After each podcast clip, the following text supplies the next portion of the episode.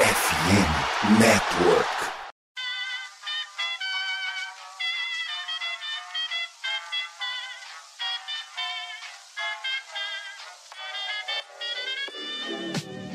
Mais uma rebatida forte. E ela tá fora daqui! Uau! E ela disse adeus. É home run! Aquele abraço.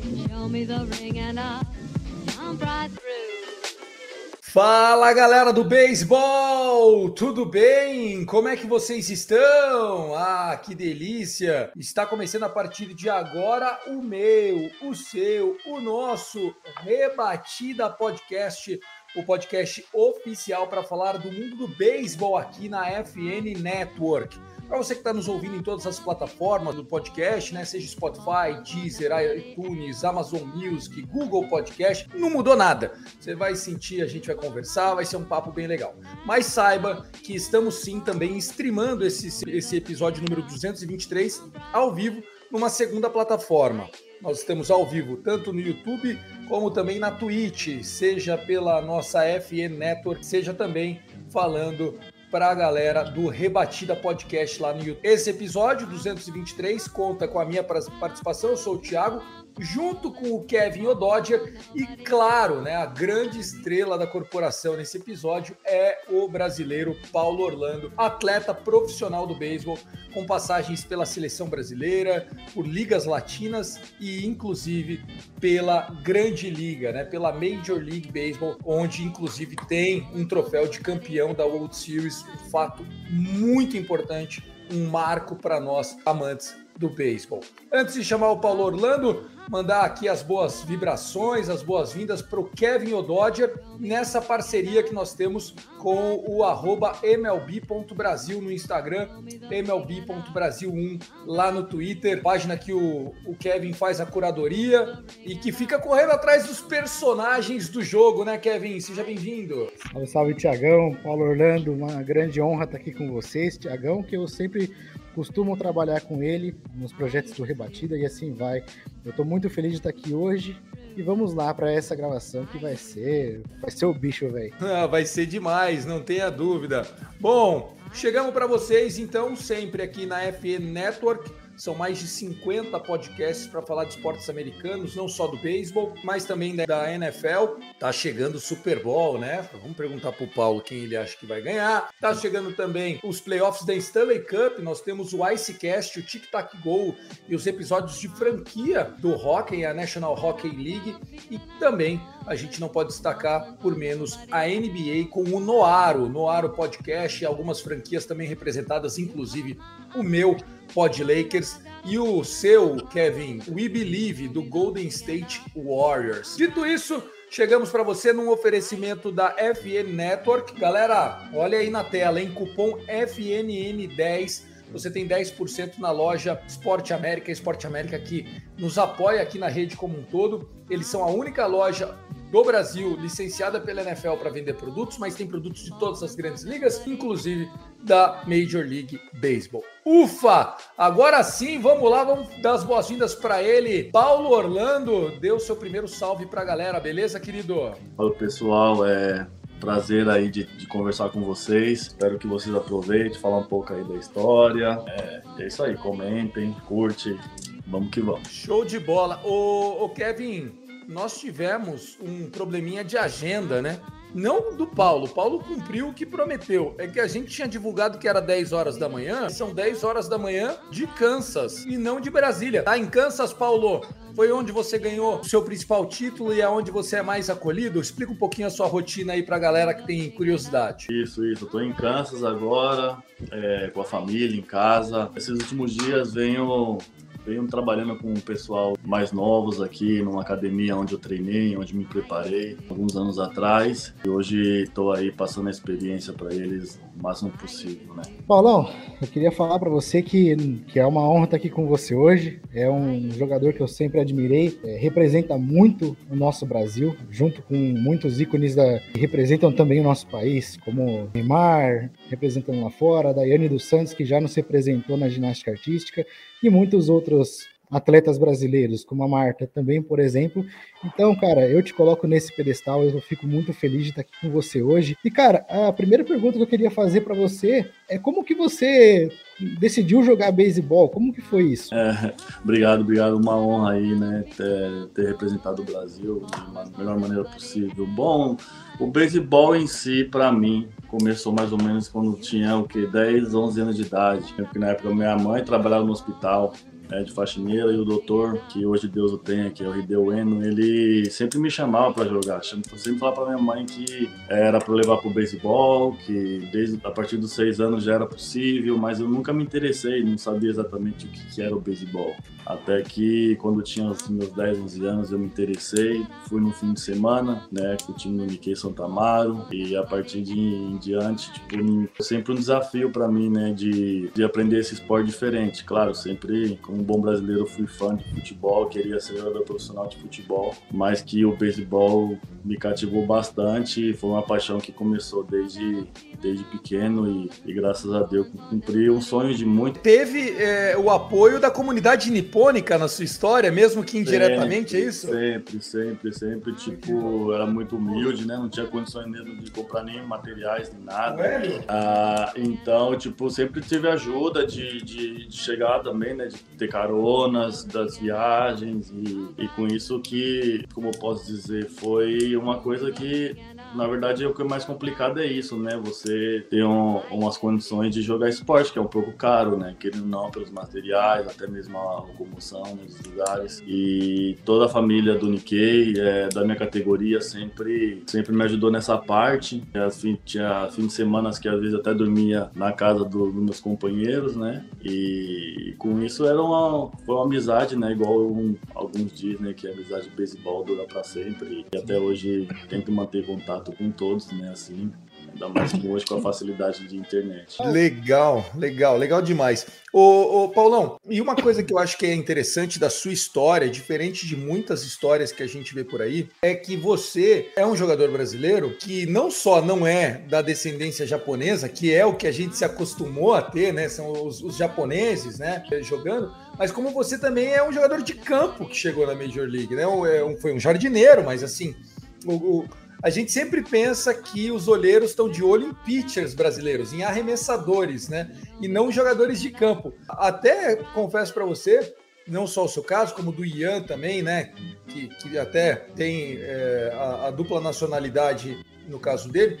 É, o fato de ser jogador de, de campo te de, deixou esse caminho mais difícil ou foi um diferencial? Porque normalmente quem chega são os arremessadores. É mais difícil, lógico, é, formar, né, ensinar todos os fundamentos para o jogador de posição, né, do que de arremessador. Eu acho que, claro, arremessador é, é muito mais fácil jogando a bola mais rápido possível, tendo um bom controle na, naquela época, né, poderia ter mais facilidade do que um jogador de posição, que os testes antes eram de velocidade, né, analisava se ele tinha um bom braço, é, se as rebatidas às vezes eram um pouco mais fortes. Então, assim, é, foi um pouco complicado, lógico, porque lo, quando, logo quando eu fui contratado, aí que eu comecei a aprender exatamente né, essa, a função do jogo, né, de rebatidas, a maneira de, de antecipar jogadas. Então, eu acho que, claro, é um, é um grande desafio formar ainda jogadores de posição. E isso, isso é inegável, né, Kevin? O Paulo sempre, é, inclusive, ele se especializou durante determinado momento ali na carreira como aquele jogador dos late innings, né? Você era o cara que a hora que o jogo ia pro pau mesmo, entrava aquele setup do oitavo, do nono inning com closer, você entrava. Então, não só você é,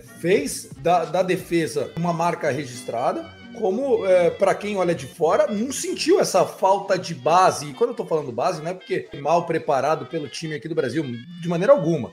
É, é a diferenciação tática e técnica que existe das culturas, né? Eu vejo, é, eu vejo que uh, eu sempre te, tentei manter muito o foco na, no que era de melhor, que era a minha velocidade, lógico. Eu fui contratado porque eu tinha uma boa velocidade e com isso na defesa ajudava bastante, né? Eu nunca deixava de trabalhar a defesa, né? Querendo ou não, porque eu sei que, claro, tem que rebater, tem que fazer outras funções, mas eu me focava bastante em me preparar de, na defesa e foi com isso que o Royals decidiu esse mesmo ano né, de 2015 de me manter é, pela defesa, né, pela, pela entrar no, no, final do jogo pelo Alex Rios, né, caso. É claro que não pode é, tirar o foco da, das outras funções, mas eu me focava muito, eu tentava, tentava sempre trabalhar essa parte da defesa. Tá certo, e, e, e é uma curiosidade, Kevin, é, porque era isso mesmo, né? Chegava aquele pacote dos, dos sabe quando chama o BOP?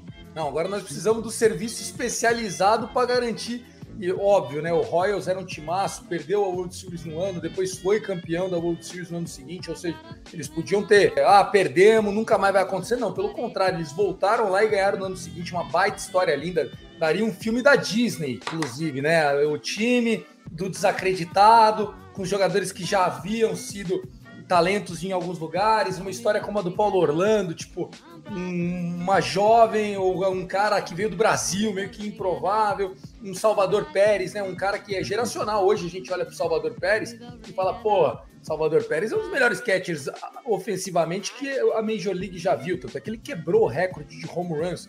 Mas em 2015, com todo respeito, quem era Salvador Pérez na fila do pão ali, né? Então, é, a história era linda e o Paulo foi um dos protagonistas, né, Kevin? Tiago, uma coisa que eu fico encabulado é, é, com relação à posição. É, que eu queria até perguntar para o Paulo. Ô Paulo, é, como que, que, o, que vocês, jogadores ou treinadores, decidem é, em que posição que você vai jogar? Eles buscam habilidade em você? Depois de profissional, você pergunta isso ou antes? Os dois. É uma pergunta tanto para. Tanto geral, então, é, eu igual eu vejo, tipo, nesses últimos tempos aqui, é, tem muitos como pode dizer, os jogadores são muito mais atléticos, né? né? Discriminando quem já jogou antes, mas eu vejo que eles são muito mais atléticos, então eles têm completamente o físico para jogar em, é, em, tanto de arremessador, né? Se for se treinar bem, quanto de, de, de posição. E eu vejo muito isso, que eles estão treinando os dois, sabe? É, tanto arremessador, quanto ver se ele tem é, boa defesa, né? Querendo ou não, é para jogar né, no infielder, né? E se tem uma boa velocidade, jogar no outfielder. Então, assim, eu vejo que aqui nos Estados Unidos, querendo ou não, eles trabalham muito isso. Eles, tipo, não, é, não focam exatamente numa posição que você fala, nossa, é, vai jogar aqui e se não jogar aqui não vai dar certo, sabe? Então, é essas coisas que eu vejo que tá mudando, né? Que tá exigindo muito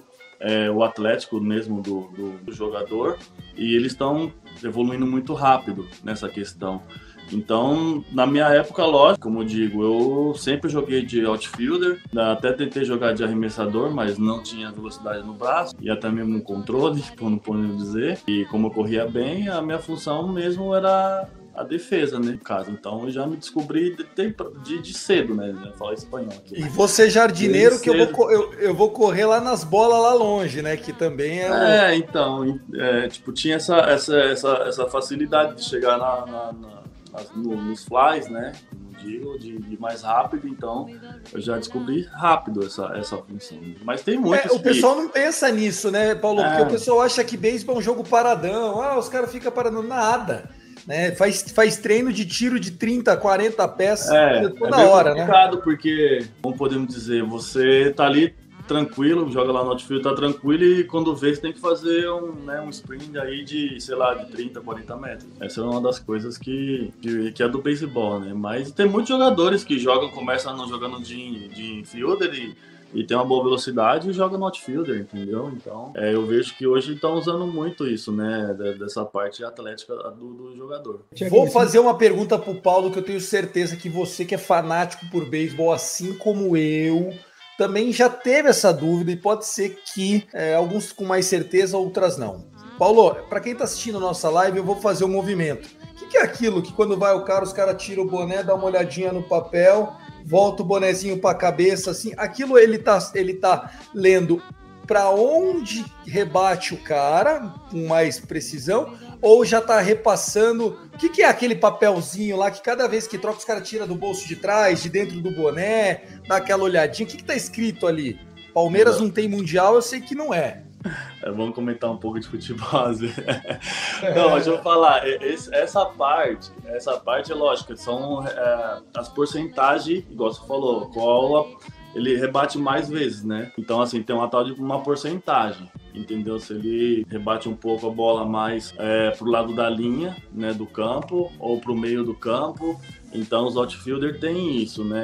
É, todo rebatedor tem Isso aí, essa precisão, né, de rebater muitas vezes naquele mesmo lugar. Então já a preparação, né, já para também facilitar na hora da defesa. Então já, já, já fica na posição ali que ele rebate mais vezes. Lógico, né? Todas as vezes que ele rebate ali, mas a porcentagem diz que ele sempre tá rebatendo ali, né? Ô, Tiagão, você sabe que eu, me, que eu me lembrei agora, já que o Paulo falou com relação. Hoje em dia está mais. O jogador está mais atlético, mais versátil. Eu me lembrei da situação do, do City Tree também, que é o Chris Taylor, e também lembrei da situação do.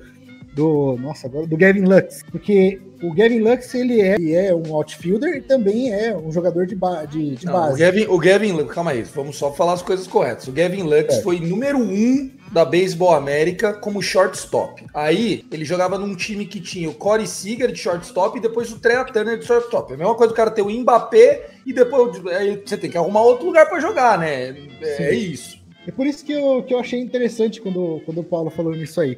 Quando você jogava na, é, no outfielder, você tentou jogar outras posições, o treinador já te escalou para jogar outras posições, para ver se você, como que você saía, tanto no sprint training como na, na, temporada regular? Não, isso foi um erro também, né? Porque tava claro que o beisebol ia mudar, né? E a competitividade, e a, a competitividade ia mudar mais, né? Na questão de, de outros jogadores que, que rebatem bem e pode jogar diversas posições. Mas foi um erro de eu não tentar, pelo menos, jogar é, first base, um exemplo, entendeu? Que querendo não sou alto, né? Poderia ser que as rebatidas no chão poderia né, ter um, um alcance não tão bem quanto quem vem jogando muitos anos, mas você pode ver que a maioria dos first base não tem exatamente é, uma boa defesa na hora da rebatida, mas e sim quando consegue levantar né, aquela bola que pica no que pica antes de, chegar na base, né? Isso aí é treinando. Foi um erro de não ter provado isso, né? Porque, claro, depois passando o tempo, a velocidade. Mas você também- tinha espaço para falar? Deixa eu. Então, exatamente. Não- eu, não, eu não me achava que tinha espaço, porque também eu tinha que estar treinando três posições ali, né? O left, o center e o right. Todos os dias, né? Todos os dias eu tinha que ir lá fazer minha rotina, diferentes grupos de rebatida durante o campo, eu ia me ia mudando de cada posição. E querendo ou não, poderia ser antes do treino, né? Eu lembro disso porque um comentarista aqui mesmo falou: oh, você nunca tentou jogar first base? Eu falei: não, né? Mas era meio aquela coisa de, de, de ter aqueles anos de, de novato, você exatamente não ter, né? Essa, querendo ou não, essa grande atitude de chegar, não, vou chegar lá no first base, todo mundo já né, começa a olhar um pouco diferente, né? Tem até mesmo quem joga, né? Poderia achar um pouco chato, mas enfim, hoje em dia eu vejo que Te, te abriria mais portas hoje em dia, né, Paulo? Exato, exato. Poderia ser que para outras ligas, né? Não só na Major League, mas outras ligas, poderia ser que eu poderia jogar em, na, no first base, né? Perfeito. Se, se Perfeito. fosse, se fosse, né? Se fosse é, preciso, né? Tipo, de jogar, ó, você consegue jogar? Pô, jogo, mas nunca cheguei e falei, durante o jogo, nunca, nunca apareceu uma oportunidade e falou, ó, você vai jogar essa posição. Porque não tem como, não tem como colocar outro. Então, isso nunca aconteceu. Maravilha. Paulão, é, eu tô aqui com uma mensagem do Luiz Henrique Paz. Ele colocou aqui: opa, na hora do almoço, coisa linda demais. Paulo, tu é lenda. Tem uma, tem uma curiosidade. Eu e o, e o- Kevin, a gente torce para o mesmo time, né? O Los Angeles Dodgers. O Paz também é nosso, nosso ouvinte do Dodgers Cast.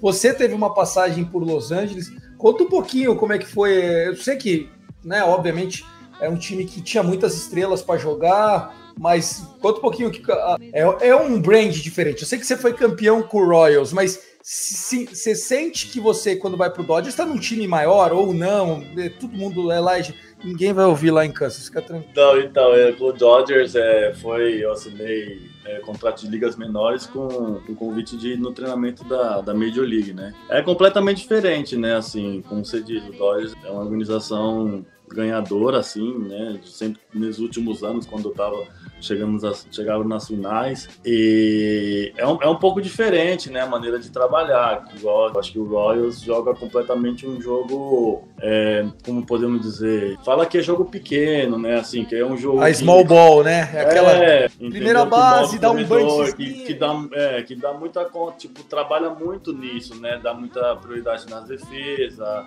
corrida de base, né? O toque de bola, né? Como dizer, o ban. E, e já no Dodgers, quando eu tava na pré pré-temporada eu sentia que, tipo, pô, não, era só rebater, entendeu? É galácticos, né? É, tipo, galácticos. o negócio é, vamos lá, vamos pra né, debater no campo, não fazer tantas coisas de, de, de correr base ou de tocar bola, nada disso, sabe? Assim, E já era com o Dave Roberts, né? Como técnico, né? é, e ele é um cara, pô, super, super gente boa. Meu, o tratamento em si, né, lógico, não é que, no, não é que no Royals não tinha, mas ele- pelo técnico eu sentia que ele era muito mais assim com os jogadores, entendeu? Ah, é? É, ele, tipo, não, não tinha tempo ruim, todo dia se cumprimentava, como é que você tá, entendeu? É, tipo, muito mais perto dos jogadores, né, quando, na época quando eu tava no, no time do Royals. Então, essa é uma coisa, assim, que, né, todo mundo sentia ali, né, que, claro, tem super nomes, né, e super estrelas, mas eles tranquilo, não, não tinha aquela coisa, vai, do, como podemos dizer, um veterano co cobrar alguma coisa de novato, sabe? Que acho que já tá acabando um pouco isso, né? Ô, novato, ô, tranquilo, fica no seu canto, sabe? Não... Ah, já não. Aquela, já, aquela resenha via- no é. vestiário. é. Ah, você viu. É, como é que é o nome dele? O Verdugo? Você tava do lado dele, né? Tipo, o meu. O vestiário, o locker room, o seu É, o locker room é do lado dele. E às vezes ele chegava faltando, sei lá, cinco minutos pra, entendeu? Pra rebater, um exemplo, pra fazer aquecimento. E ninguém comentava nada, sabe? Eu acho que com eles, enquanto você respondia no campo, né? Vai. é, e não faltava, claro, o respeito com ninguém ali, né? De, pô, também E o, chegar. Ver- o Verdugo, o Verdugo, ele tinha coleção de carro antigo, ele tinha uns carros, umas carangona, não, não é? Um cara meio estilo. Ele tem Ah, aquela, ele- aquela ele swag, né? Ele gosta, ele gosta, ele gosta de, de é, cordão de ouro, né? Os correntões É, de ouro. o Verdugo- ele- O Verdugo que é famoso na, na comunidade do Dodgers, não pelo que ele fez em campo, mas é porque foi por acreditar no talento dele que o Red Sox liberou pra nós o Mookie Betts. Então ele é ídolo por ter ido embora, né? Então a gente, a gente ama ele. Valeu, Verdugo. Muito não, mas, obrigado. é, não, mas igual eu falo, é, é, mesmo você deu o exemplo do, do Lux, né? Que ele era infield e foi para outfield. Ele é um super prospect, então nessa época, como podemos dizer, quando eu tava lá, ele tinha acabado de chegar, assim, né? Em Subir. 2019, né? Ele tinha acabado de chegar Isso. na pré-temporada, vindo numa temporada super boa do, é, de Liga Menores. Então, assim, é, lá eles, tipo, jogam beisebol, entendeu? Não tem. O sarrafo é lá em cima, né? Sabe, essas coisas, tipo. E, e como é que era jogar e entrar assim, saber que o Kobe Bryant estava na arquibancada, os Denzel Washington, só os negros bichão. Não tinha isso aí? Você deu autógrafo pro Kobe? Não, não, não, cheguei, eu não cheguei a jogar com o time na Grande Liga, só no Fone Spin Training mesmo, em Arizona. né? Eu fiquei só em Ah, Arizona, e aí depois eu fui para Oklahoma, né, que é a AAA deles, Sim, e, sim. e depois voltei, lógico, pro, pra, me me venderam o meu contrato pro, pro time do, do Chicago White Sox. Aí onde encontrei o, o Thiagão, o Thiago Vieira, que tava na época com o Thiago, com o White Sox, né. Ô, Thiago, Demais, ó. Peraí, eu tenho peraí. Eu, me- peraí, só aqui. O Miqueias mandou um salve, galera. Tudo bem? Salve. Aí ele escreveu o seguinte, ó. Paulo Orlando é muito talentoso, admiração total. Levo como inspiração pra mim, inspiração pra seguir em frente, tentar conseguir entrar em um dia em algum time profissional. Um salve aí. O São Luís Baseball. Valeu, Miqueias. Obrigado. O Miqueias que tá... Miqueias tá desde as 10 da manhã falando, cadê? Cadê? Cadê? Aparecendo... Eu vou gravar aparecendo- acompanhar pelo celular, né, dá aquele tempinho. Mano, É, o, o, Miquel, o Miquel joga, bastante- joga bem, viu, Tiagão? Ele joga bem, eu tava assistindo os vídeos dele. É um cara super talentoso. Com certeza ele tem um baita futuro no beisebol. Ô, Tiagão, eu tenho que fazer essa pergunta, cara, porque você sabe muito bem que eu sou um fã de carteirinha desse maluco, que é o Justin Turner. Cara, você chegou a conhecer o Justin Turner, como que é esse cara? E depois eu já quero emendar para a próxima pergunta, que é: qual jogador que você chegou lá nos Dodgers e você falou, caraca, mano, eu tô do lado desse maluco? Quem que era? Clayton Kershaw, number 22. Pelo amor de Deus, eu vim com ela, porra. Tem que respeitar. Exatamente. É. Exatamente. Não, é, é igual falar, o pessoal era super. É, tipo, é, tratava todo mundo assim, como se fosse irmão, família, porque eu nunca sabia quem ia estar no time ou não, mas já conhecia de nome, né? Lógico, é, de onde que veio e tudo mais. E o Justin era um, é um dos caras, tipo, muito gente boa, entendeu? Assim, só, pelo, só por ver o que ele faz fora do campo também, né? É uma coisa que é inspiradora, lógico, né? Meu, ele era um cara que era tranquilo na dele, né? Durante o jogo, mas sempre tava estava ali apoiando os jogadores, né? Na pré-temporada, você via que ele, que ele sempre estava conversando, tentava divertir a pessoa, a- o pessoal. Porque assim, eu acho que todo mundo tem é, essa coisa, né? Quando a gente chega no beisebol, é todo mundo muito, é, muito focado, muito concentrado. Lógico, tem um momento lá que você tem que focar, tem que concentrar, até mesmo compartilhar algumas jogadas que aconteceu, mas nunca deixar de se divertir. Então, assim, sempre rolava umas piadas, algumas coisas assim, entendeu? E era ainda mais em pré-temporada, né? Que todo mundo ainda tá voltando, tava voltando no ritmo, né? E, e o jogador que eu falo, meu, tô do lado dele é o Kershaw, não tem como, né? Do Sem que ele fez a história, né? É, Eu já tinha, tive a oportunidade de, de- de jogar contra ele na pré-temporada, quando eu tava no Royals. Rebateu ou não? Rebati, acho que até foi uma rebatida assim, que deu uma trincada no meu do taco, né? Mas só que foi rebatida boa, porque foi entre terceira e shortstop. Aí o shortstop pegou, aí como eu corria bem, aí não deu tempo. Ah, foi um mas single? Foi um single, foi um single, né? Mas é, tem tipo, que muito de... respeitar, porra. É. Aqui é Brasil. Você meteu a sambadinha do gaúcho lá, Não, não deu, né? Não deu. É porque na, naquela época, quando eu jogava assim, é, eu também era um jogador que é, entrava depois, né? Entrava depois no final. Isso. do- Sabe, os titulares jogavam, sei lá, quatro Você era entradas, pinch cinco hitter, depois um pinch runner, é, é, É, isso aí. só mesmo em 2000, e que, 2017 que, que foi que eu comecei a abrir o jogo, né? Que eu tava cotado para ser o center field do Royals. É, mas, meu, é uma coisa incrível, mas tem muitos nomes lá, tipo, querendo ou não, sempre o Bellinger, né? É, é uma coisa, é um moleque novo, mas só que o que ele tinha feito também já é coisa, é, um, é histórico, né? Que ele tinha feito ali com o Dodgers e sempre tava todos os- o repórter ali em cima. É, E outra, deixou uma boa impressão, né? Os caras falaram, vamos trazer esse cara, tentar ele também, pro cara rebater até em cima do Gold, porra, tá, tá, tá É. maluco? Catcher também, que ele era do Toronto, eu na verdade esqueci o nome dele. Desculpa, mas eu lembro que ele era um cara que. O Russell Martin. É o Russell Martin. Esse É. era, tipo, super gente boa. Inclusive, ele conseguia entradas pra gente ir no jogo de hockey, porque ele é louco pelo hockey, né? Aí ele, pô, bom, vai jogar tal, quem quer ir? Vamos lá. E chamava o pessoal. Pra ver o Kings, pra ver o Kings. É. Não, pra Aí ver. eu não sei ver que é- time que é, mas. eu- Ah, eu lembro entendi, dele. entendi. Mas nossa, Mas- era gente boa, tipo, sempre tinha essas coisas. Era um ambiente muito legal. lem- Relembrando do Dodge, era um ambiente Mas, mas vamos legal. relembrar do time campeão. O time campeão, assim, em 2015, cara. É, vocês não eram mais o patinho feio, vocês eram o atual campeão da American League.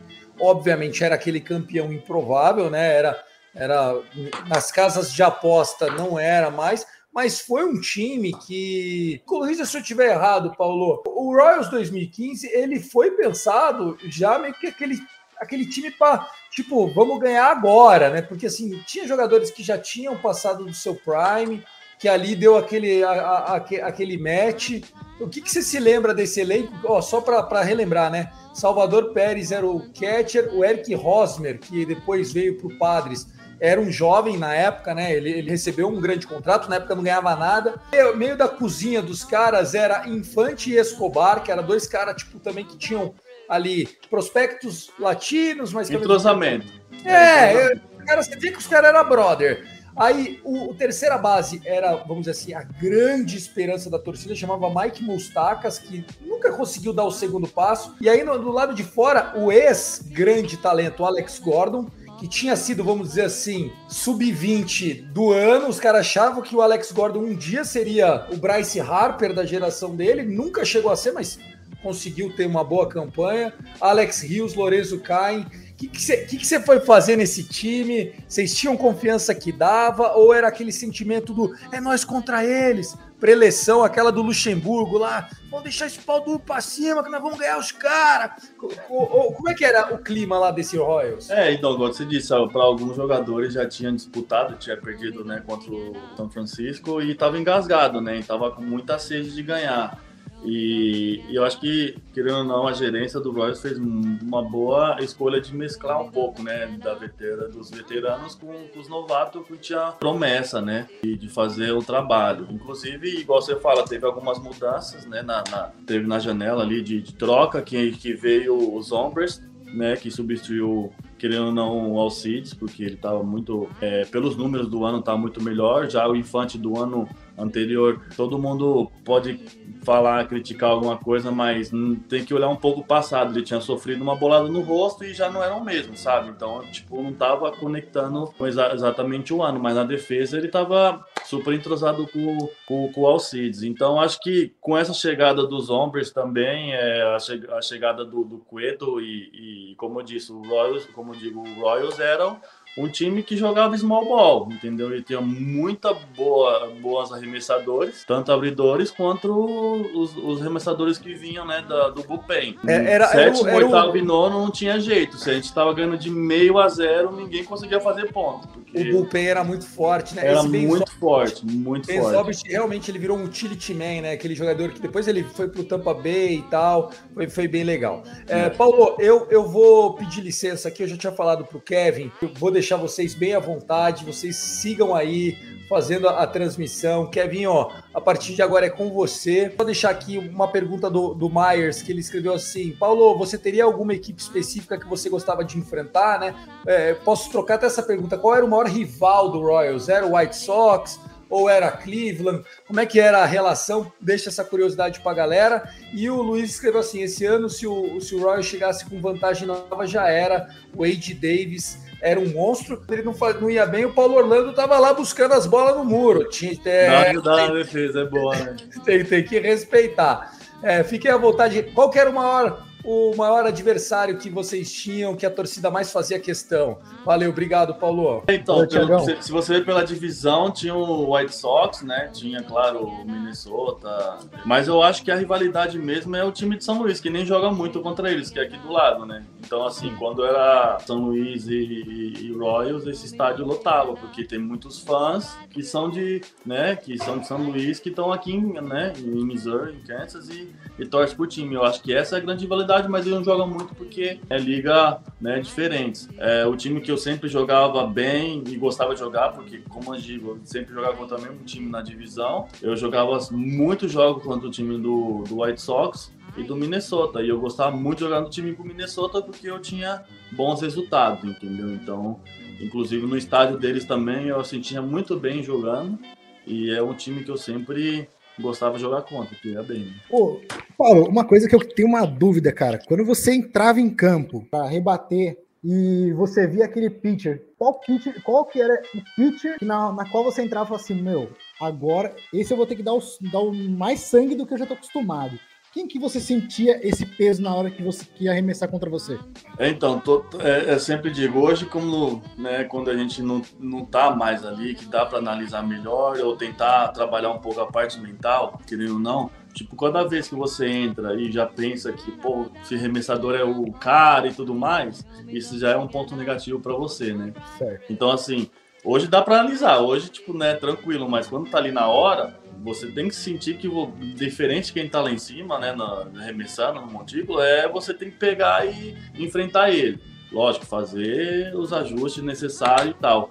Mas, claro, tem, tem cara que vocês faz um plano de, rebater, de rebater, ele joga essa bola e você não consegue acertar. Então quer dizer que né, o cara, querendo ou não, tem uns bons arremessos. E comigo, como eu jogava também muito jogo contra o Cleveland, na época que eu joguei bastante jogos, o Clubber, né? O Corey Clubber era um cara que, meu Deus, naquela época, em 2006, acho que ele foi, 2016 foi Cy Young, né? Porque, é, eu não sei te dizer agora, mas os, todos os arremessos dele estavam, dele estava super difícil de rebater. Inclusive, o nosso treinador falava, meu, é, o plano que você tem que ir com eles é tentar bater um ground ball to, uh, na, na segunda base porque entendeu? Você faz um, um, movimento mais elevado por cima da bola, porque a bola né, tá fazendo muito efeito. Então acho que nessa época aí ele era o cara, mas a gente tipo, tentava ir lá competir, né? Não, não, baixava a cabeça, tipo, falava ah, que eu vou, que eu já vou falhar, ou que tá muito difícil, entendeu? Ó, eu queria te fazer uma outra pergunta, mas eu tô com essa aqui na cabeça e eu não posso tirar ela. Se eu não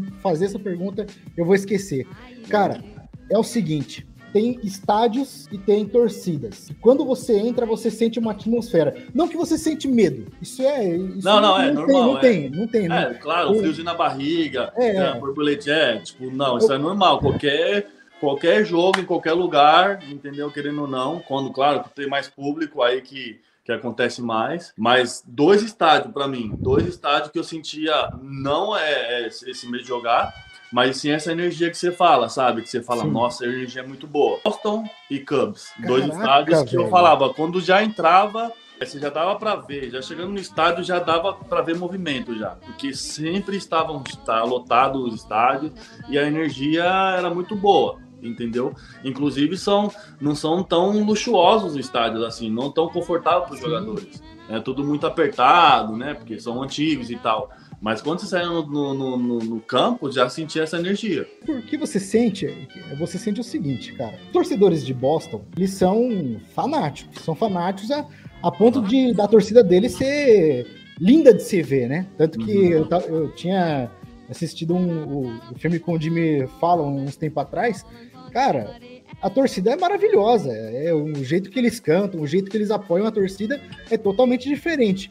Mas eu tô impressionado com que, de você ter falado o Chicago Cubs que o New York Yankees. Porque o New York Yankees, o, no histórico de filmes que eu vi, eles são muito fanáticos pelo, pelo beisebol dos, dos nova-iorquinos, né? Então por isso que eu fiquei um pouquinho impressionado. Falei, caramba, mano, o cara falou Chicago Cubs. Mas o que, que você sentiu diferente na, na torcida do Chicago Cubs? Então, como eu digo, é tipo uma, é uma, energia, é uma energia diferente, assim você vê o estádio lotado, parece que é muito mais perto, as coisas parece que é tudo mais perto de você. E eu acho que eles, eles entram muito no jogo. Cantar música, quando você falou, cantar música. Às vezes o New York Yankees, claro, é. Como pode dizer, é, é, é bem próximo o estádio, é, é tudo, mas eu não sei, eu não sentia assim tão assim essa, essa energia que nem que nem os fãs passavam do, do Cubs e do Boston. Assim, eu, eu via mais, eu acho que eu acho que o Yankees era muito mais cobrança, muito mais agressividade, assim. Lógico, o Cubs também, né? Mas o Yankees, para mim, acho que era muito mais agressividade. Quando as coisas estavam boas, né? Aí você sentia né, que a torcida entrava, assim, sabe? No, sempre tava de bem com, com o time.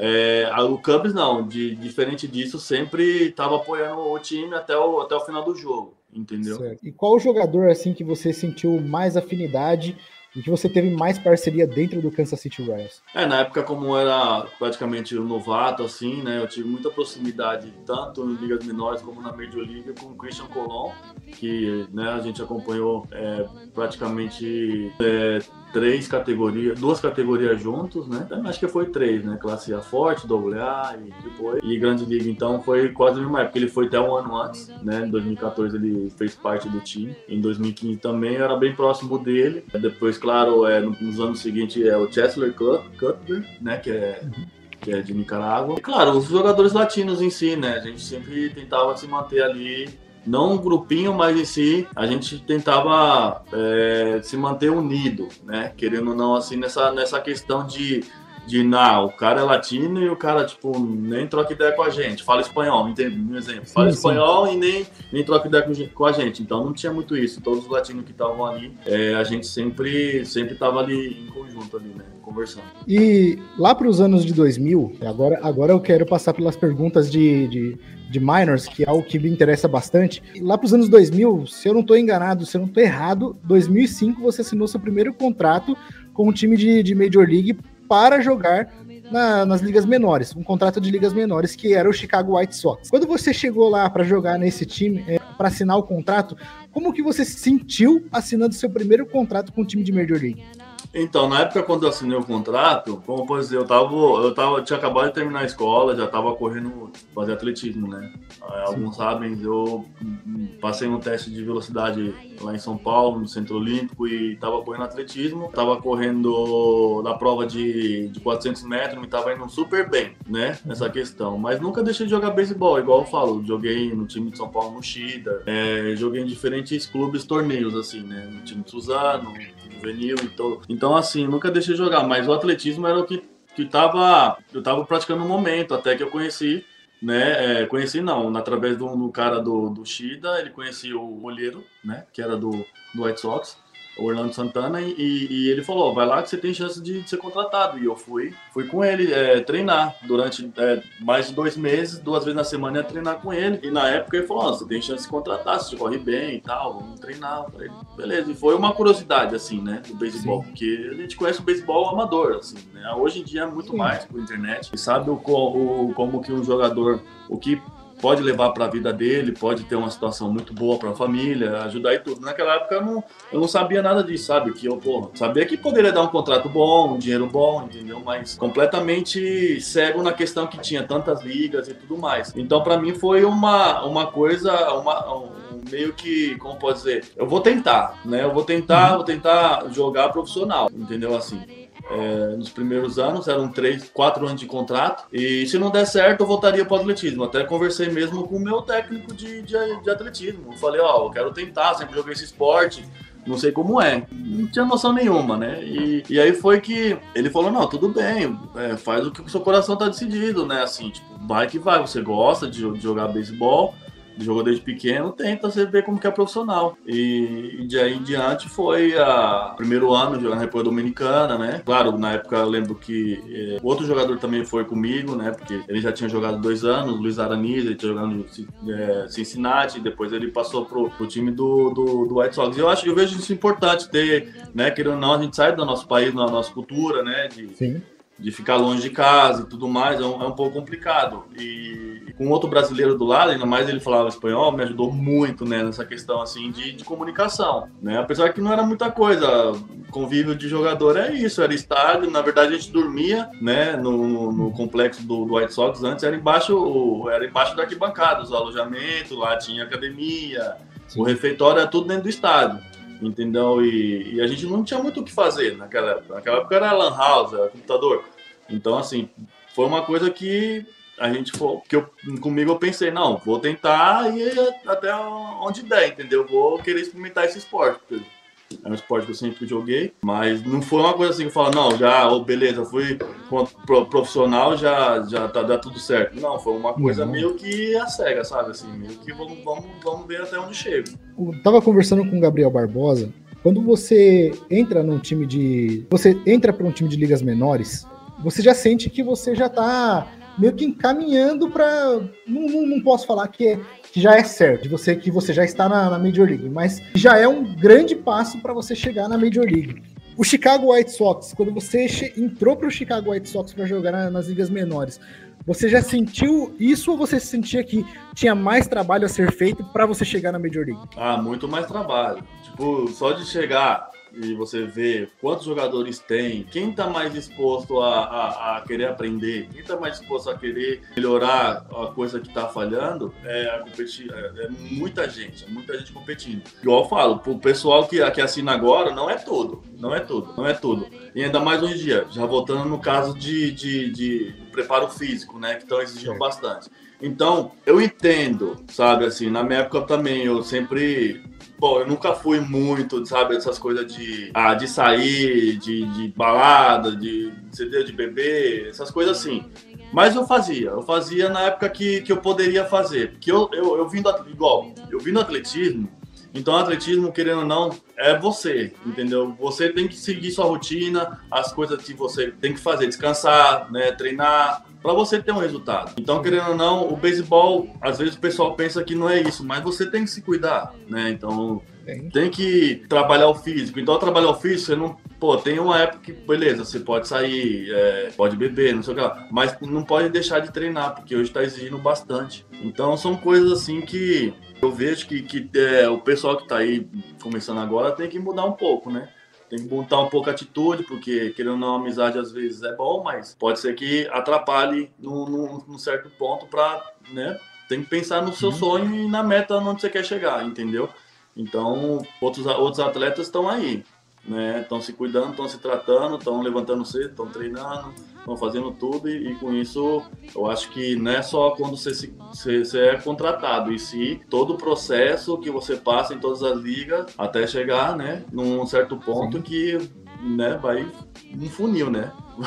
Vai, vai, vai, cair, vai, vai saindo os, os, que, os que não, não fizeram isso desde o começo. Por isso que eu que muitas vezes quando eu tô chamando o convidado para fazer live comigo, para a gente participar do Rebatida, muitas vezes, é, eu respeito o tempo do cara, né? Porque assim, eu conversei, você é um exemplo, um exemplo muito bom com relação a isso, com o que eu vou explicar agora. Eu tava conversando, conversando com o Dan o Daniel Misaki. Agora ele tá, tá treinando aqui no Brasil, mas ele, mas ele joga na, na, na NPB. É, eu falei assim, cara, eu tô com um projetinho, queria fazer uma live com você pra gente poder conversar um pouquinho de NPB e tal.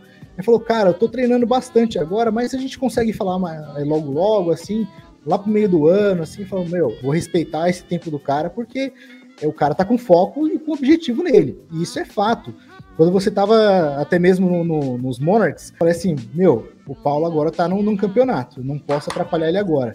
Eu tenho que, tenho que respeitar esse tempo. Então, assim, esse foco é importantíssimo. É importante. É, é, e, então. Até porque, até porque pode... a diversão, né, Paulo? Desculpa até atrapalhar. Não, pode, pode falar. A, a, diversão, digamos que ela é boa para a gente poder distrair um pouquinho, tirar nossa mente.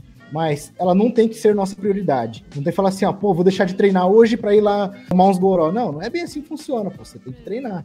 Então, é, é, esse é o foco, né? Agora pode falar o que você estava falando, perdão. Não, exato, e ainda mais igual ele dentro da, da, o Daniel é um que eu, eu, eu conheço né, o pai, o Indião, e, e ele desde, desde muito cedo, né? Logo quando estava no programa da, da Elite Camp, ele também estava participando desse programa, e eu vejo que ele era um moleque, um menino muito disciplinado, e, e isso vem de antes, né?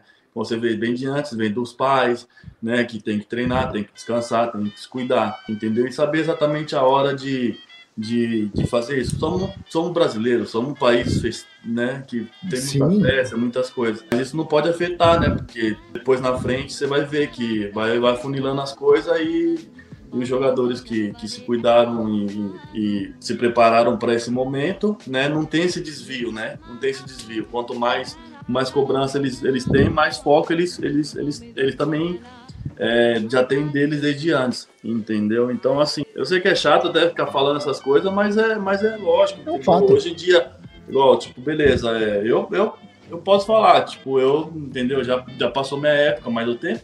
Penso que na minha época, às vezes, eu nem, nem, nem me falava bastante, assim, porque aquela coisa era reservada, era muito né? Eu tava tentando, querendo não, me focar na questão, tipo, da oportunidade que eu tive, né? Assim, de, pô, vou ter que. Ontem eu joguei mal, mas beleza, dá uma relaxada aqui, né? Não de relaxar de sair de balada, de beber alguma coisa assim, mas tentar relaxar porque no outro dia vai ser outro dia melhor, entendeu? E, mas era reservado, era uma coisa reservada, tipo, era hotel, era casa, às vezes também, né? Tinha minha filha, entendeu? É, família, até minha mulher mesmo reclamava, oh, você só fica pensando em beisebol, você vai fazer o quê? Pô, tem família, né? É. Mas assim, é, eu entendo, porque é, não pode se, se, desviar, ainda mais quem é jovem hoje em dia, quem é jovem e tem já essa oportunidade de ser contratado, é, é agarrar, entendeu? E, levar isso aí como, como um futuro para eles, né? Pode passar, puta, muito, muito tempo melhor, 10 anos aí jogando Grande Liga, tipo, essa é a média, entendeu? Eu queria dar um, eu queria dar um exemplo de um de um jogador que para mim sempre foi um exemplo de personalidade, até porque o cara com personalidade, o maluco era, era brabo, né?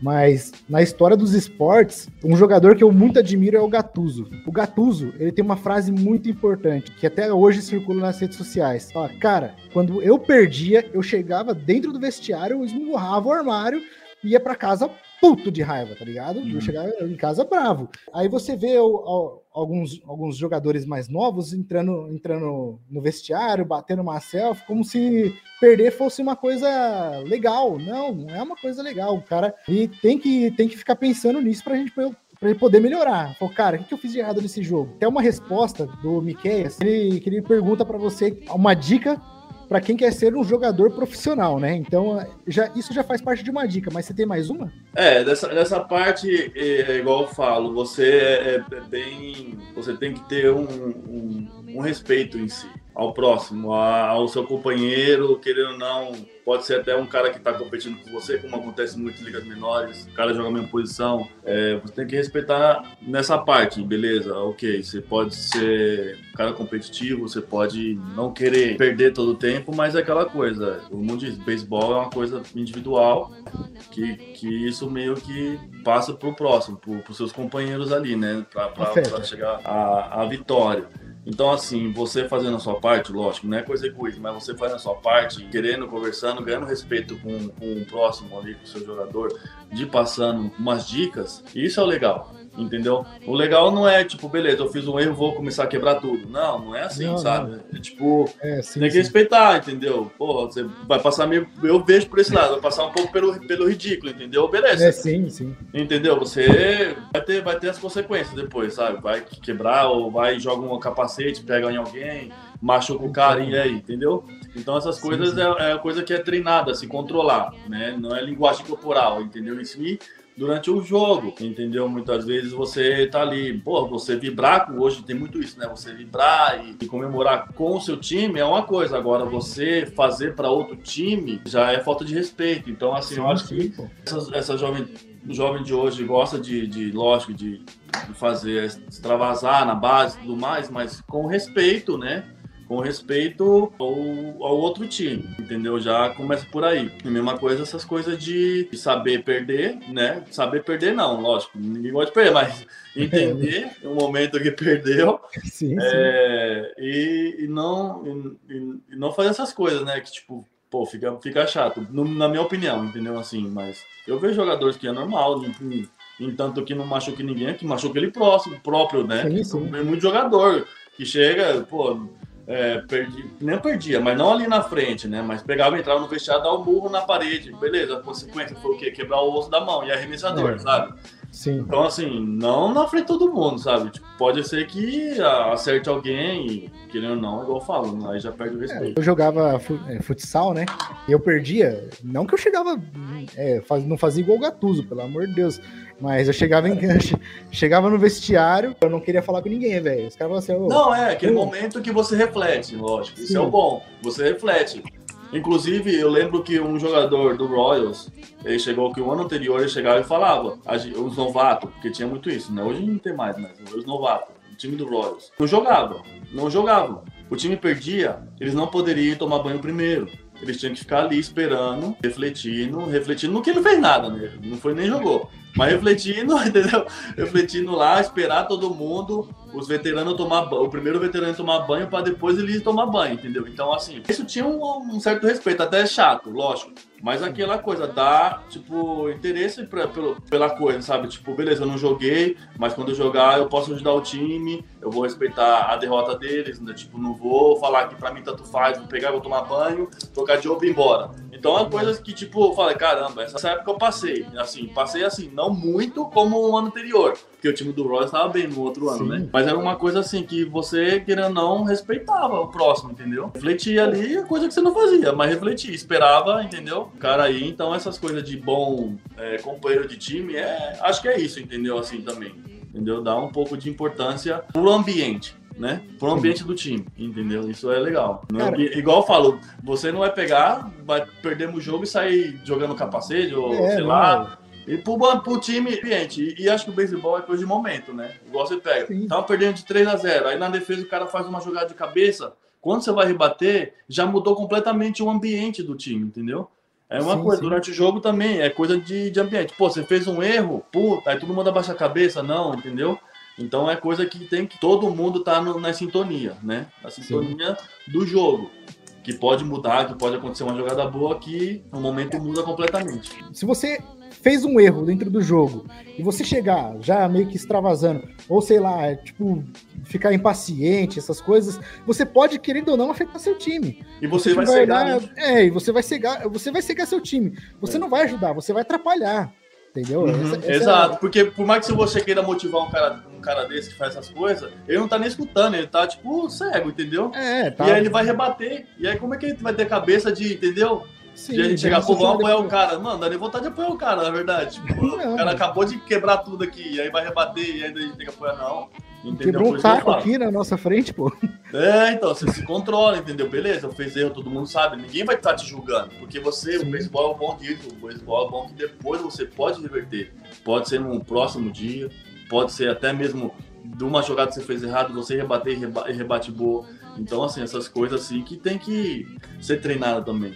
Digo, né? Verdade, porque em 2021 o Cody Bellinger estava sendo muito criticado pela torcida dos Dodgers. Uhum. No jogo contra o St. Louis Cardinals, ele fez a rebatida que, que deu a vitória pra gente. Entendeu? É, então o que você fa falou é, faz muito sentido. Mas, ô Paulo, você sabe uma coisa que eu, que eu fico encabulado de, de saber, até porque eu, eu amo e adoro bastidores. Como foi os bastidores da World Series? Vocês, ó, foram, fomos campeões da. Fomos campeões, campeões da conferência. Olha, eu tô falando enrolado aqui já.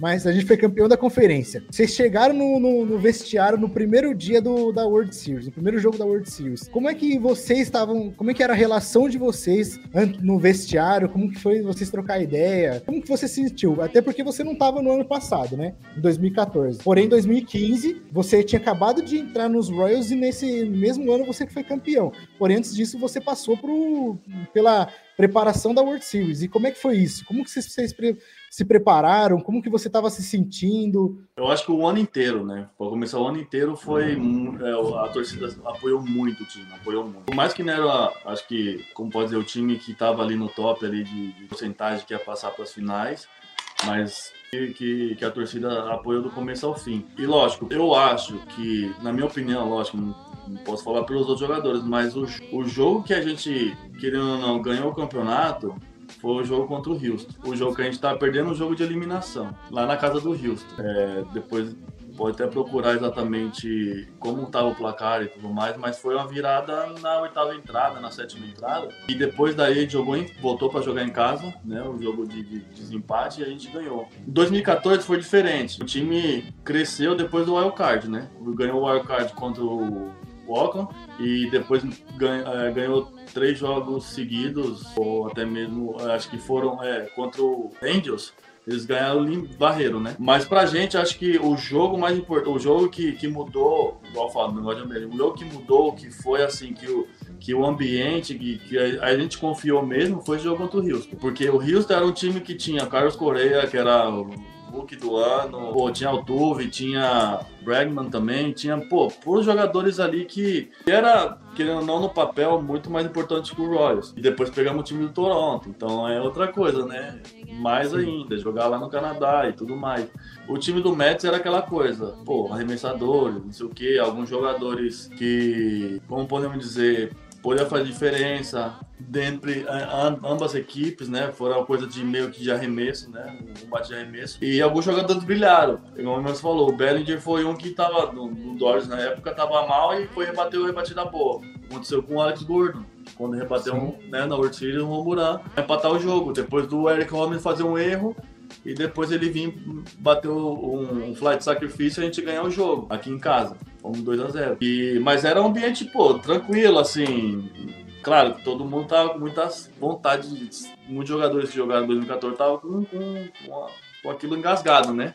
Sim, sangue nos olhos, né? E o nosso, o nosso o meu, meu caso mesmo, como eu via que eu ia entrar na defesa e tudo mais, até tive algumas oportunidades de rebater. Mas a gente tentava manter um ambiente legal, torcer, apoiar o time. Eu, Christian Colon, Chesler, até mesmo o cara que debutou no World Series, que foi o Raul Mondesi, né? Sim.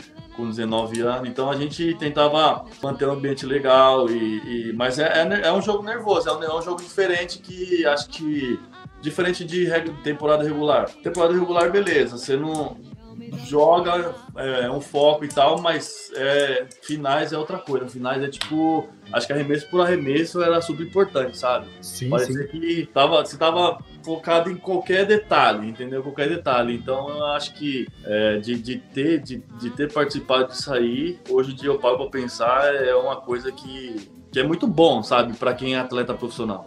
Muito bom, um sentimento muito bom de, claro, de ter conquistado também, né? De ter conquistado o título. É, e, pô, a experiência muito boa de ter, ter vivido isso. E já, é já puxa para minha para minha próxima pergunta, que é bem, bem fácil, né? Lógico que eu já meio que tô esperando sua resposta. Porém, como que você se sentiu depois que você ganhou a World Series no seu ano de estreia na Major League Baseball? Meu, porque assim, cara, é, é seu ano de estreia, velho. Você entrou, você entrou para jogar e você foi campeão no mesmo ano. Eu falei, porra, cara, isso aí é sensacional. É, Pra foi, qualquer jogador. Foi um ano, claro, que consegui ficar no time, né? Tem aquela coisa, né? Você chega aos três primeiros anos, você pode ser baixado para menores, você quem tem essa- dessa, dessa regra aí. Então, assim, foi um ano que eu, tipo, duas ou três vezes eu fui é, mandado pra, pra, pra Minor Leagues, entendeu? Então, assim, cada vez que eu mandava pra Minor Leagues, era uma, uma coisa assim que.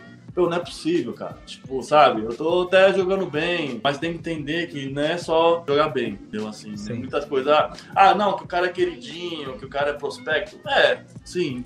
Pode ser que, que isso afete também essa- essas mudanças, né? De optar por um jogador ou por outro. E cada vez que, que, que me baixavam assim, era, era uma coisa, pô, tem que melhorar, tem que tipo, jogar melhor. Tem que mostrar pra eles que eu posso ajudar o time de qualquer forma, entendeu? E, che- e chegar no primeiro ano e disputar uma, uma, um- uma final, igual assim, é uma coisa super, super recente. Tipo, meio que não tinha caído a ficha. Pô, toma aqui pra mim, pô, tô aqui na World Series, pô, tá. Temos chance de ganhar e, e tal. Inclusive no dia do último jogo, foi o dia do meu aniversário, a gente começou jogando no meu dia do meu aniversário. Acabou no dia 2, né? Porque foi extra inning, mas, tipo, pra mim já, meu, era, um, era uma coisa, tipo, meu, um dos melhores presentes, né? Que Deus me deu, né? Assim, Deus me Sim, deu, assim, sim. na questão de dar oportunidade.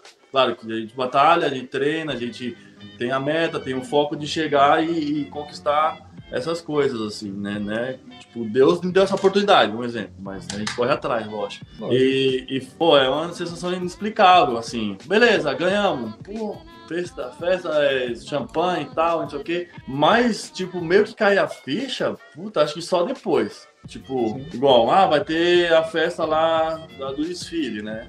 Parade, vai ter o parade em Kansas City. E eu e minha esposa aqui, tava na só eu e minha esposa, minha filha tava no Brasil. E a gente fala, meu, vai ser rapidinho, tranquilo, a gente não pode subir no. Olha, olha, conversar com ela, porque eu não tinha nem a noção e eu também não tinha. Aí eu falei pra ela, meu, a gente vai subir no caminhão de bombeiro, vai dar uma volta na rua, vai dar tchau pra todo mundo e beleza. Entendeu? Era essa a imagem, tipo, eu tinha visto o parade com, é, igual basquete, né? A maioria igual todo mundo, os jogadores, em cima do, do, do caminhão e vambora. Vamos Aí. aí quando chega, não, vai pro estádio, já tinha um monte de ônibus, um monte de ônibus. Não, tinha, não via ninguém, não via ninguém na rua. Ah, mas vai ter? Que ir lá pro centro. Aí fomos no centro. Aí vamos no centro, aí tomar café da manhã. Aí daqui a pouco todo mundo, uma hora dentro, e a gente, pô, e aí vai acontecer o quê? Comida, bebida, famílias, crianças, um monte de, né? Jogadores com família. Aí daqui a não, cada um vai ter que subir nessa, numa truck dessa, né? Só vem na caçamba aí que vamos dar a volta agora. Eu falei, não, tranquilo, bora. Esperamos nossa vez, subimos. A maioria tinha bastante família, né? Quando a gente sai, eu falei, não, vai ser rapidinho, meu. Parece que não acabava nunca. E era um mar de gente azul assim nas ruas. Ah, parou, acabou. Tipo, Kansas City feriado, sabe? Uma coisa Nossa. absurda. Não, que vamos fazer a, né, a, a rota e tudo mais, depois a gente vai parar num outro lugar. Beleza? Quem dera se fosse assim. É, tipo, Quem mano, dera se fosse só isso. Kansas era tão grande, meu. Meu caminho era tipo, isso era, cara, era um apartamento, né? Estádio, estádio, apartamento, às vezes restaurante mais perto do apartamento. Você falava, ah, é malemar daqui até o shopping, né, velho? é, tipo uma coisa. Aí eu falei, ó, rapidinho, que isso, mano? Já não conseguia nem levantar o braço, já a boca já não conseguia nem abrir pra dar risada. Aí beleza, aí chega, chegamos num lugar, mais um tempo lá, comida e bebida. Aí quando sai no palco lá, que fizeram o palco, meu Deus, era um mar de gente azul. O sinal, o telefone não funcionava o sinal. Já tava frio naquela época, um pouquinho frio. Né? O pessoal já tava todo mundo já tomando, já tava todo mundo já celebrando, né? Todo mundo tomando era cerveja pra todo mundo lugar, champanhe e tudo mais. E mas foi muito legal. Foi uma coisa assim que depois eu falei, nossa, não é possível, tipo, caindo a ficha agora, sabe? O que qual a importância da de ter de ter participado de um de, de um time que ganhou, que fazia exatamente 30 anos não ganhava, né? E fazia e era um eu tava completando 30 anos. Então é uma coisa assim, você fala, puta, é é muita, muita coincidência, muita coisa, mas que, pô, valeu a pena a batalha, a luta que teve. E graças, agradecer a Deus, lógico, pela, pela, pela oportunidade de ter vivido isso. Essa história é linda de você ouvir, até porque, cara, assim, eu vou falar aqui, ó, nós torcedores, né? Nós torcedores, a gente tem os nossos rolezinhos, nosso campeonatinho de, de esquina aqui. Pô, os caras têm que me respeitar que eu sou três vezes campeão do Interclasse. Então, pô, Aí, eu não sou pouca coisa, não, velho. Ah, a gente fala cara. Não, mano. Aqui, ó, foi campeão do Interclasse e o melhor goleiro. Então, ó, pelo amor de Deus, viu? Mas os nossos rolezinhos que era, meu, era comemorar, era comemorar lá, ah, beleza, depois se cumprimenta, tchau, vamos pra sua casa tal. Mano, é desse jeito. Agora, quando a gente sabe de um jogador profissional, como que era tá num, num- num- é- nossa, na, na celebração da, da vitória, cara. Meu, é uma coisa bonita de se ouvir, cara, até porque é, você, você até mesmo fala, é da hora. Pra caramba, mas chega uma hora que você fala, meu, que hora que esse bagulho vai acabar, velho? É, não, é. Não, uma coisa assim, tipo, meio. É, eu não sabia exatamente como era a comemoração, né? A gente via pela televisão às vezes, tinha basquete, de hockey e tudo mais, essas Sim. coisas. Mas não sabia exatamente que ia durar o dia inteiro, completamente o dia inteiro. Então é uma coisa que, igual fala, pelo, pela, pela cidade ter apoiado do começo ao fim, e aí eu vejo que o os americanos não é muito essa coisa de separar, né? O, o tempo, igual vai rolar e o Super Bowl. Por exemplo, Kansas City vai parar. Tipo, né, assim, se ganhar então, imagina. É, então. Né, vai ser um, um absurdo, né? Que, que nem, nem já foi. Inclusive, eu nunca vejo fogo de artifício. Exemplo, nem no ano novo. Nem ano novo. Minha esposa fala que no ano novo aqui não tem só fogo de artifício. Mas o Kansas City X ganhou, o último jogo agora, soltaram o fogo de artifício, entendeu? Então são coisas assim que os americanos separam bastante, né? Essa coisa do esporte, por isso que acho que dá pra apoiar bastante. E, e no meu caso, tipo, passa, passa muita coisa na cabeça, lógico. Beleza, fizemos todas essas festas e tal. Aí, aí, quando chega no Brasil, pô, rever amigos, rever família, né? É, receber mensagens de companheiros, né, que jogaram comigo. Então, isso sim, depois você fala, porra, é, querendo ou não, é um orgulho, claro, de ter representado o Brasil, mas, claro, lembrando, sempre lembrei de, de todos que, que fizeram parte disso, sabe, assim. Então, isso é, é a ma- maior alegria que tem, sabe, de, de- igual você fala, você ganhou um campeonato aí e, pô, entre vocês, a amizade de vocês, pô, vai, vai, isso aí você vai falar pra, pra sempre, entendeu? Lógico. vai falar pra sempre entre os seus amigos, entre o, o companheiro que você jogou e tudo mais, que te ajudou e tudo mais. Então isso que, que fez cair a ficha, entendeu? Assim, cada vez que eu volto, eu passo o tempo no Brasil e vejo, entendeu? É, tem alguns que, muitas crianças que não sabem, né? Claro que poderia ter mais visibilidade nessa, nessa questão, que tem um representante, um brasileiro que ganhou, mas que os pais se lembram, entendeu? Ou um comenta com o outro e fala, ó, não sei o que, aí vem o carinho, entendeu? Vem o carinho das crianças, porque as crianças é que é coisa, precisa de, de um espelho, representante, entendeu? Assim, nessa questão. E, e esse é o maior orgulho, né, de, de, de receber esse carinho. Paulo, eu queria te fazer uma pergunta que eu também eu acho que eu, que eu meio que espero a resposta. E aqui no Brasil, principalmente, nós temos você, Ian Gomes, Gohara, Vieira e o André Rienzo como referências no beisebol pra gente. A gente não gosta de, de colocar muito no pedestal, mas você entende a importância que você tem para nós brasileiros que somos torcedores e amantes do beisebol? Cara, é. Muitas vezes é. A gente para, hoje em dia, claro que, na verdade, já completamente quase parando na carreira e tudo mais. Aí a gente para e pensa, pô, é uma importância muito grande, né? Pra quem vem, pra quem vem. Né? É, é complicado durante quando você tá jogando, né? Tipo, você tenta ser um pouco reservado, igual eu falei, um pouco reservado nessa questão. Mas eu vejo que, igual, todo mundo tem que pensar, todo mundo tem que pensar quem tá nesse mundo do beisebol que, que pode chegar, entendeu? Sim, não pode desistir. Não pode desistir, né? É tipo, eu sou, eu sou a prova disso, o André foi, o Ian foi pro outro caminho, mas conseguiu, né? Hoje em dia tá até hoje, entendeu? E, e, e tem que bem de você, sabe? Vai, você é o cara que tá no momento, você tem a oportunidade, eu vou fazer a diferença, né? Eu vou, eu vou fazer, vou escrever minha história diferente, mas claro que com, com, com, com o que passou, com o que representou, né, pode ser que ajude em algum aspecto, né? Assim, uma conversa, alguma coisa. Eu acho que com isso. Mas, mas vai de você, sabe? Assim, vai de, de, de, de quem tá no momento ali de, de fazer a diferença, pô. Escreve sua história, entendeu? É, Lembre-se que se eu conseguir, se o André conseguiu, outros jogadores conseguiu, você também pode. E é o que eu tava comentando ontem. Eu tive uma live com o pessoal do Criquetistas, que eu troquei uma ideia com ele. Falando nisso, um grande abraço pro Felipão. Eu comentei com eles. Eu falei, gente, o Paulo Orlando, quando ele ele foi campeão e colocou a bandeira do Brasil nas costas, o que simbolizou pra gente naquele momento, mesmo pra quem não não chegou a assistir o jogo, mas assistiu as reprises, assistiu os highlights, fala, coloca na cabeça, pô, velho, Paulo Orlando tá lá, ele, ele colocou a bandeira nas costas pra dizer que, que eu tô com vocês. Uhum. Vocês vocês estão nas minhas costas, eu tô carregando vocês aqui nesse título.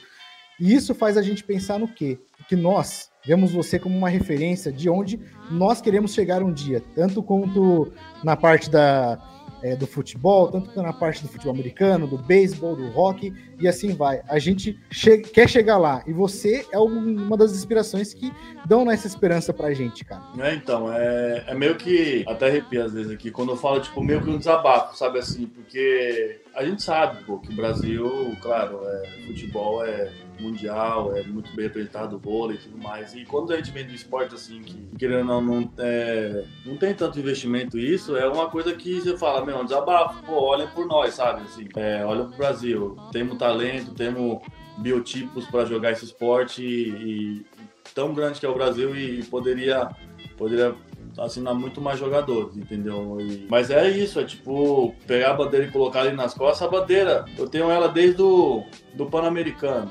2007. Então, assim, é. Claro, deram a bandeira pra gente. A gente foi, o, foi no beisebol, porque era um país, né? O país era. A gente era representante, né? Tipo, tinha, tinha um beisebol, então não, tinha, não teve nenhuma classificatória, não teve nada, sabe, pra jogar. E, e a gente. E, e, e, de lá, tipo, já via, pô, tiver a oportunidade de levar essa bandeira pra onde for assim, né? Que país que for, eu levo ela. Sim. Lógico, é, a grande vitrine é quando você ganha, né? Todo o foco, abrir a bandeira. Tem foto abrindo a bandeira, essas coisas, foto. E eu levo com ela sempre, pra onde que eu for, sabe? Eu fico com ela guardada, entendeu? O melhor momento. Né? O melhor momento é quando ganha o campeonato, lógico. É tipo um desabafo. Pô, aí tem, tem, tem gente depois disso que às vezes fala, pô, você é brasileiro e não sabe, acompanha o beisebol, mas não sabia, sabe? Entendeu? Sim. Então, porque é meio complicado vendo esporte que não tem tantas coisas. Então era meio que todos esses campeonatos assim que, que eu ganhei ou que eu representei com a bandeira, e né, desde 2007 essa bandeira. Então, assim, é, eu sempre coloquei lá no, no negócio, sabe? Eu ainda falo pros caras ainda, ó, oh, por favor, eu tenho a bandeira lá no armário, né? Quando a gente tá apanhando o campeonato. Ligas menores. Tem a bandeira no armário, pega ela e coloca aqui, ó. Coloca aqui nesse lugar assim, assim, ó. Na hora que, porque eu tava jogando a defesa muitas vezes, né? E tal. Na hora que, na hora que acabou o jogo, quando todo mundo vai lá se abraçar e correr no meio, leva a bandeira pra mim e eu vou pegar ela. Porque entendeu? É uma coisa que Sim. representaria muito e era meio que um desabafo também. E foi o que eu falei pro Barbosa e também falei pro Kimura no, quando a gente fez a live junto. Falei assim, ó, falei, Barbosa, é, cara, eu, eu sinto que vocês não só vão chegar lá, como vocês vão erguer o troféu de Cy Young. Eu sei que vocês vão le levantar o troféu de Rookie of the Year também. Com certeza a World Series. Então, cara, eu acredito em vocês. Eu tenho esperança em vocês. Então a gente está contando, tá, tá aqui é, fazendo nossos conteúdos, mas a gente está mostrando totalmente um apoio a vocês para que vocês possam chegar lá um dia e representar a gente nesse rolê, igual você, o André Rienzo, o, o, o Ian Gomes e muitos outros fizeram com a nossa bandeira. Tiagão, com você, meu querido. Valeu, valeu, Paulo. Cara, retornando aqui para ajudar até a gente a, a abraçar você, acolher você, dizer que a comunidade do beisebol é, ama você mesmo de fato, aqueles que acompanham. A gente sabe que é, o beisebol ele só não é o patinho feio das ligas americanas, porque o rock é ainda mais obscuro, né? Mas existe aquela diferença. A NBA é o basquete tal, daí vem o futebol americano e aí o, o beisebol terceiro. Porém, quem gosta de beisebol é mais fanático do que os outros torcedores, porque a gente vê muito o nosso time, aquela rotina de jogo segunda, terça, quarta, quinta. Para nós é uma delícia. Eu, eu sei que para você que está jogando, às vezes, é, uma, é, é, algo que você possa até sentir saudades agora, mas no, no meio do, da, da, rotina você sente o peso de ficar longe, fora de casa, muito dia uhum. em hotel tal. Você não tem aquele, aquela proximidade com quem você ama. Então, cara, a gente sabe o quanto você lutou, a gente sabe o quanto que você está lutando, né? O quanto uhum. que você está buscando o seu espaço aí. Isso é sensacional. Eu não sei se ele respondeu essa pergunta sobre o pitcher mais sinistro que ele enfrentou. Você fez essa pergunta? Sim, sim, eu fiz. Fez? Qual que é a resposta? Fiquei curioso. Paulão, pode responder, fica à vontade. Qual que foi? Qual que foi? Ah, de, de divisões aqui, Corey Kluber, né, do ano dele. Corey Kluber. Muito bom. Mas é. enfrentei também muito o Crisel, né? Apesar que Chris eu, rebatia, eu, eu, bati, eu bati um buraco com a bola dele. É um jogo de domingo, de dia. Também acho que não tava no dia dele, porque normalmente ele jogava 97 mil, ele tava acho que 94 na época, nesse dia aí. Aí né? você então, puniu. Tem que aproveitar, tem que aproveitar esses dias, né? Igual o barato que eu falo pra você, o beisebol é pra gente, pros jogadores é números, né? Números, recordes, Então, quem, come, quem começa a acompanhar e se aprofundar mais nisso, aí começa a gostar mais, entendeu? Valorizar um pouco mais o jogador. É igual assim, um exemplo, futebol, beleza. Futebol, Pelé, né, que Deus o tenha, que também responde muita pergunta na Dominicana, qual é o qual a grande perda, né? Como estava o Brasil nessa questão, que é um, um, luto, né? Completamente, por, assim, Brasil inteiro, praticamente muitos países, né? Conheciam e sabem da história dele. Por quê? Ele bateu recorde, entendeu? Então, assim, não é uma coisa no beisebol. Tipo, você bate recorde, você vai ser reconhecido, né? Você ganha um campeonato, você vai ser reconhecido. Então, quando você começa a analisar um jogador que você gosta e bate recorde, que tem muitos recordes para ser batido, né?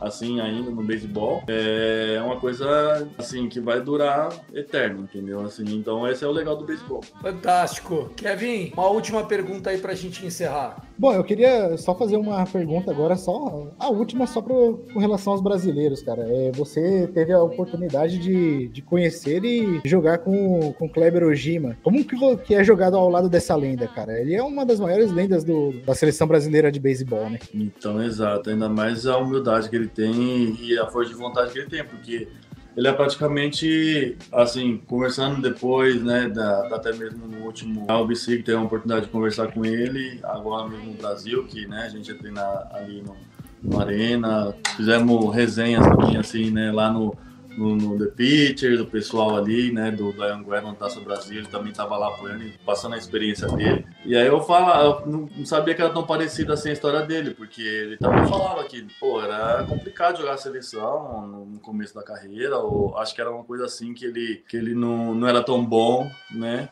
mas ele foi melhorando, foi se esforçando, foi se empenhando e, e, e, o que ele fez pelo Brasil, né? Aquele jogo histórico, e claro, não, não, veio a vitória, mas é um jogo lá contra Cuba, em Cuba, que, pô, naquela época ele poderia jogar facilmente 150, 200 arremessos e ele ia, ia melhorando a cada entrada que ele ia né? Que eu não cheguei a ver esse jogo, mas que, assim, não tá com ele naquele jogo, eu acho que era mais novo, mas que, meu, ele cada inning que ele jogava falava que ele melhorava a velocidade, né? O, a transferência lado dos arremessos, né? O breaking balls e tudo, o change que ele jogava muito bem. E foi orgulho de, de, de, de ter, ter feito parte de ter jogado com ele, né, alguns Sim. jogos. E hoje em dia a gente, né, passa um pouco dessa parte, né, mental para alguns jogadores, né?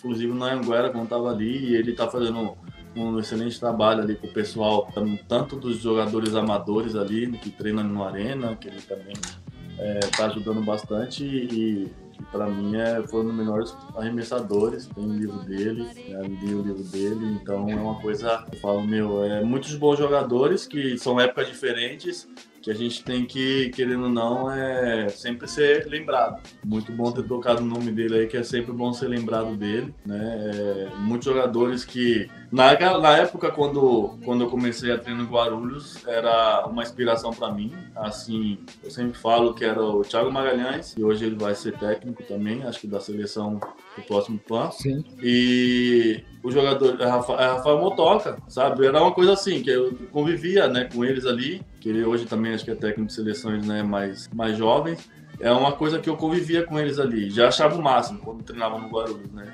E, e uma coisa que eu sempre falo para eles, eu falo, meu, eu lembro que vocês, você, você, você e o, o Motoca, eu falava pro Thiago, você e o Motoca deram um cartãozinho para mim, né? Um card. Isso aí eu puta, tinha guardado e eu falava, mano, que legal, sabe? É como se tivesse, sabe, figurinha da, da Copa, né? Na época. Sim, pô. Então é uma coisa assim, eu falo, pô, vocês foram uma inspiração, querendo não. Não sabia exatamente como era tudo a função de Liga Menores, mas era uma inspiração, porque quando eu cheguei no time de Guarulhos, né, a gente jogou Taça Brasil, eu, no primeiro ano, era, tipo, nem jogava, entendeu? Era banco. E todo mundo faz. Todo mundo pode perguntar para todo mundo no Brasil que passou comigo falou, meu, você não rebatia nada, você era ruim.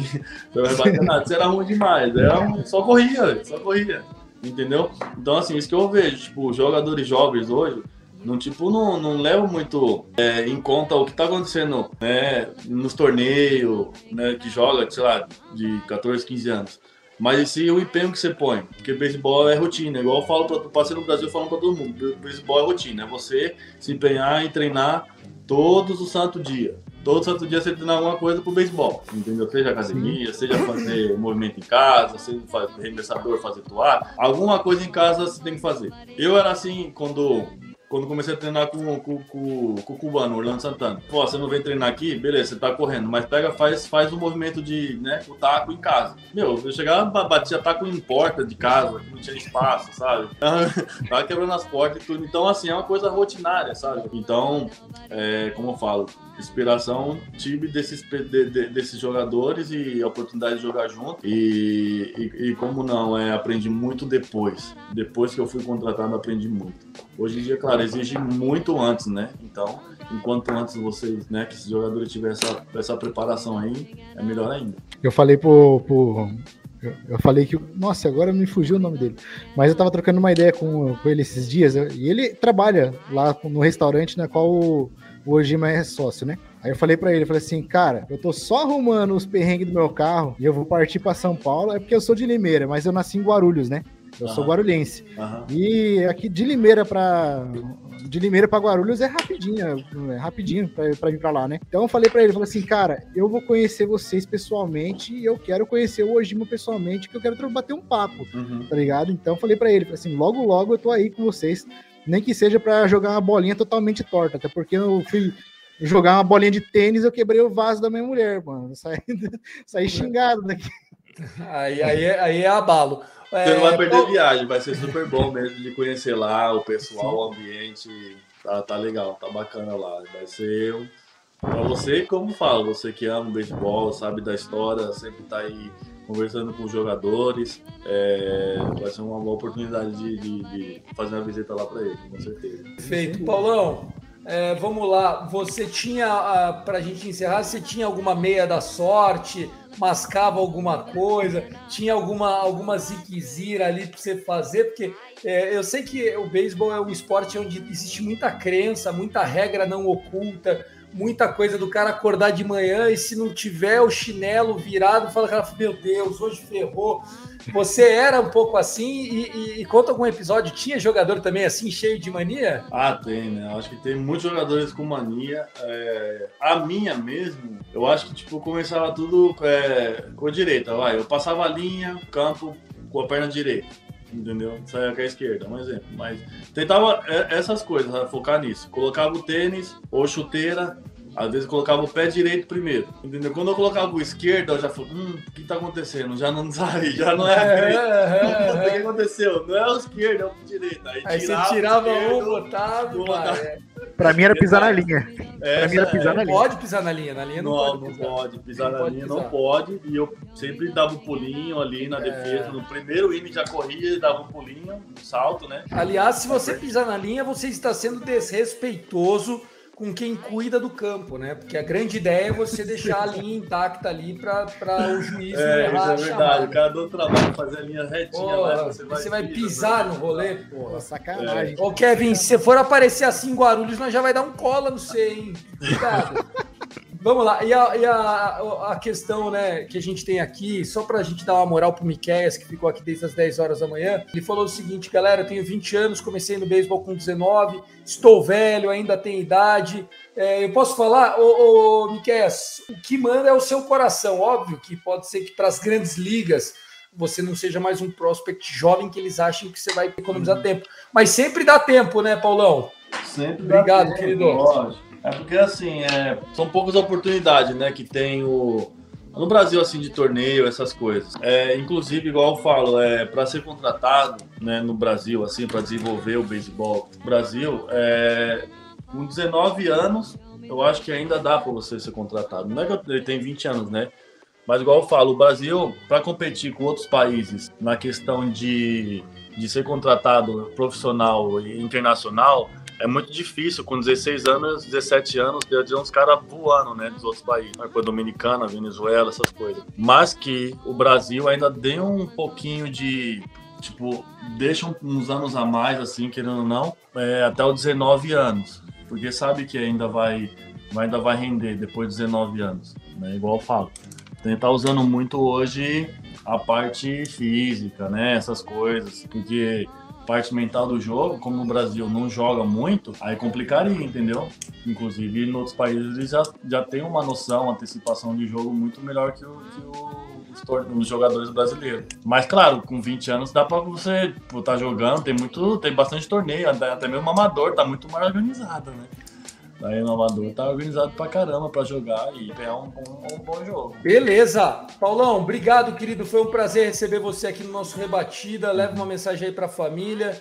E onde você estiver, a gente vai estar na torcida e vamos estar de olho, tá bom, querido? É isso, obrigado, obrigado pela oportunidade aí. Quando precisar trocar uma ideia, conversar até com os jogadores da bola, que a gente não tá tão assim, né, focado, né, de, de estar em campo, estar é, campo, hotel, campo, casa, essas coisas.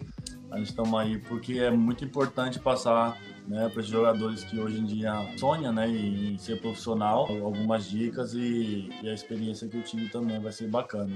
Um excelente trabalho de vocês aí por, por ter esse tempo e demonstrar. Perfeito, esse foi o nosso Super Paulo Orlando participando do nosso Rebatida Podcast 223. A gente faz parte da FN Network num collab com a MLB.Brasil, perfil lá no Instagram e também no Twitter. Kevin Ododger me acompanhou nessa hora e 30 junto com o Paulo. Obrigado àqueles que assistiram, compartilharam. E se você ouviu esse episódio no Spotify, Deezer, iTunes, Google Podcast, coloca aí cinco estrelas, recomenda, faz um comentário, manda para um amigo, manda no grupo do WhatsApp, ajude a palavra do Rebatida chegar cada vez mais longe. É o famoso, a gente nunca te pediu nada, só que você compartilhe. Se você gostou, compartilha para um amigo. Se você não curtiu, compartilha para um inimigo. Mas não deixe de compartilhar. Valeu, gente. Um abraço, até mais. Let's play. Beisebol! Valeu, Kevin. Valeu, Thiago. Obrigado.